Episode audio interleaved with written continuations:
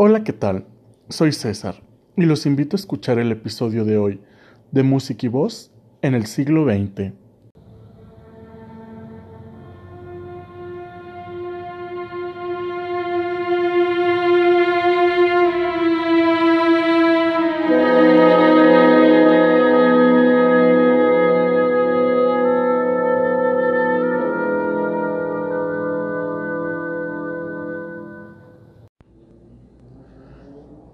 Hablaremos de Daniel Catán y su ópera Sal si puedes.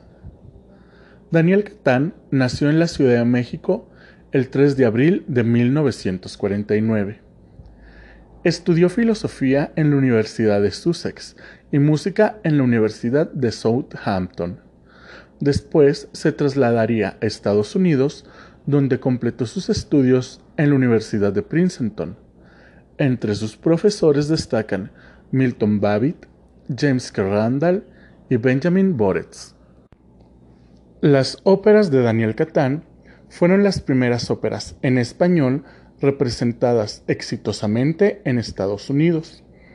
Su primer ópera, La hija de Rappaccini, estrenada en el Palacio de Bellas Artes en Ciudad de México el 25 de abril de 1991, tuvo gran éxito y catapultó su carrera en Estados Unidos, ya que después de esto la Houston Grand Opera le comisionaría una obra, Florencia en el Amazonas, que es la primera ópera encargada en español por una casa de ópera estadounidense. Posterior a su estreno en Houston, esta misma producción fue llevada a Los Ángeles, Seattle y Ciudad de México. En 1998 recibió el premio Plácido Domingo por su contribución a la ópera y en el año 2000 fue distinguido con una beca Guggenheim. Daniel Catán falleció en Austin, Texas el 8 de abril del 2011, el mismo día que se estrenó su obra Il Postino en el Moores Opera Center de la Universidad de Houston.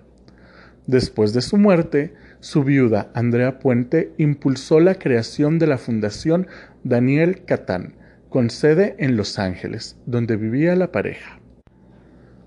Hablaremos ahora de Sal si puedes, o El amor, la guerra y unas anchoas.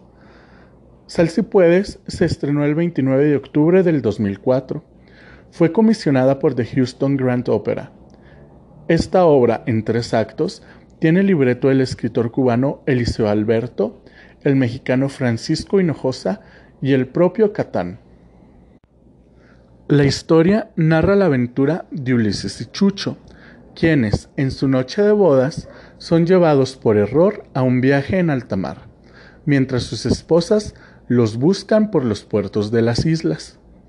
Ellos, en el viaje, se dan cuenta de que el general García, capitán del barco, y su segundo al mando, Guzmán, llevan provisiones a la Alemania nazi, a quien supuestamente la isla de Salsipuedes le había declarado la guerra. Lo que empieza como una comedia va tornándose oscuro hacia el final, y la vida de los protagonistas está en juego. Una curiosidad de esta ópera es que la orquestación no utiliza violines ni violas, y se juega con varios ritmos caribeños.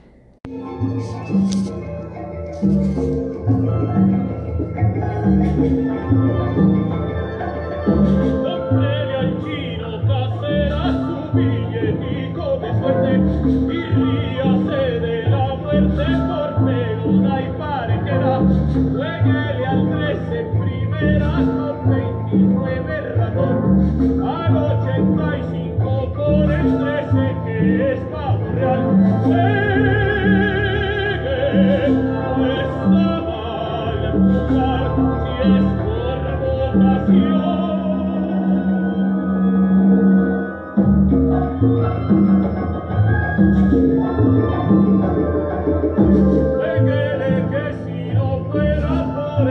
luego que sería el mundo una porquería, jueguele al docente será el 19 es bandera.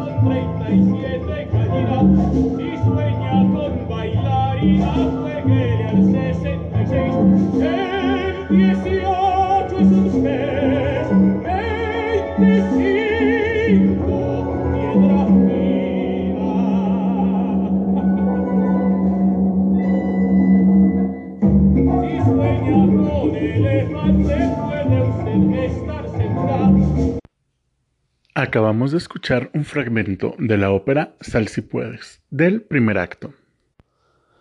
Damos un salto grande en el mapa y en el tiempo. La obra de Daniel Catán, a pesar de ser la más cercana a nosotros en composición, es quizá la que maneja una armonía menos agresiva para el oído, podríamos llamarla, o menos propositiva, podríamos decir aunque esto no demerita la calidad de su trabajo. Estamos alejados de la tonalidad, trabajamos con la modalidad, los poliacordes y esto que él hace que es incursionar ritmos caribeños dentro de la ópera. Y es un poco traer lo que consideramos ritmos populares a la orquesta. Esto da una gran riqueza en el trabajo, esto hace que la ópera sea muy llamativa para la gente y le da un color distinto. La trama ahora, realismo mágico. Todo lo que hace Catán tiene este toque de realismo mágico. Los colores de la orquesta son muy brillantes y los coros, más adelante les voy a poner un pedacito, un fragmento de un coro.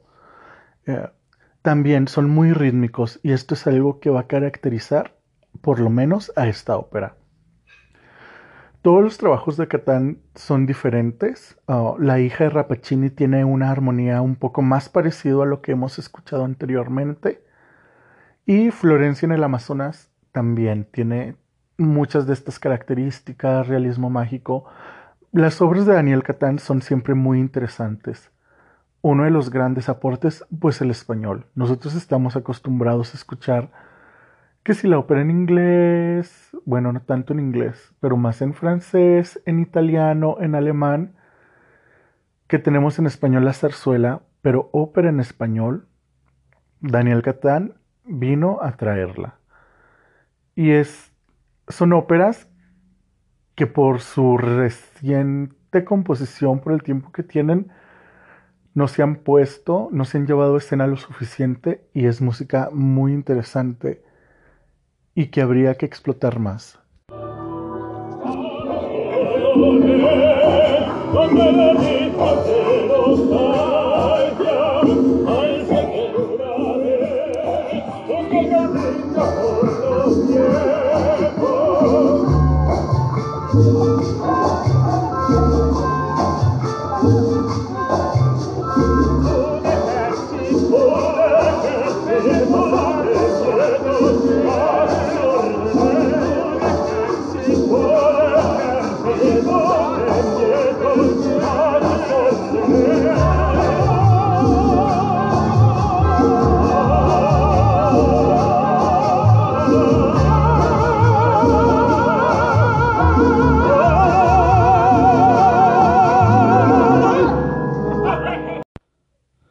Soy César y con este divertido fragmento con este divertido fragmento me despido de ustedes.